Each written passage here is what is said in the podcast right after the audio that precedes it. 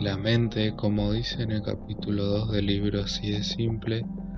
consiste en que tiene una jerarquía organizacional, en el cual principalmente comienza con la naturaleza espiritual, que es obviamente la, la mente en la que tenemos nosotros, la manera de expresarnos, en la manera de pensar, en la cual principalmente además predomina la razón y la conciencia, en las cuales deben estar unidas para que se pueda interactuar, para que se pueda crear también un juicio, en el cual la razón es más que nada la manera que tenemos cada uno de pensar de nuestra manera, de nuestro, por nuestros motivos, nuestros principios y la conciencia la hacemos desde otra manera, pensando bien en qué nos puede beneficiar o en qué estamos de acuerdo. Entonces en las dos eh, tiene que existir una coincidencia para que se pueda establecer un juicio en el cual también tiene que, que, estar de la mano de la adoración en la que debemos hacer.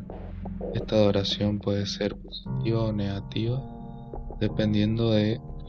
de qué manera podemos entrelazar la adoración con la razón y la conciencia. Esta adoración puede ser buena o mala porque en sí si estamos adorando eh, a Dios o estamos adorando, podemos adorar a, qué sé yo, incluso a un equipo de fútbol, estamos yendo ya para otra parte. Entonces debemos saber entrelazar bien estas tres partes donde está la razón, la conciencia y la adoración. Después, eh, lo que sigue en la jerarquía organizacional vendría la voluntad. La voluntad para que se pueda establecer todo este, este tipo de pensamiento en las que podamos tener en la mente una voluntad de realizar cosas claramente y después vienen los pensamientos, pensamientos en los que nos puede llevar a tener después los sentimientos que son la que es otra parte de la jerarquía organizacional. Estos pensamientos principalmente son la manera en la que podemos pensar